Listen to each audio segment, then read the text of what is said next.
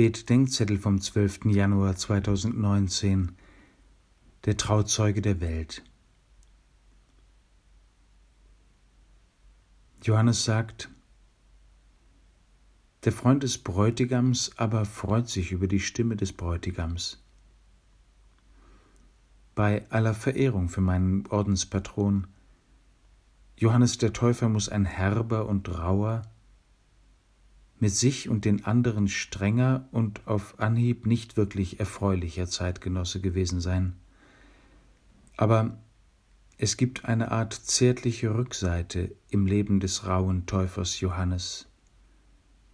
Das Kind im Leib der Mutter, das hüpft vor Freude über die Nähe des ungeborenen Erlösers.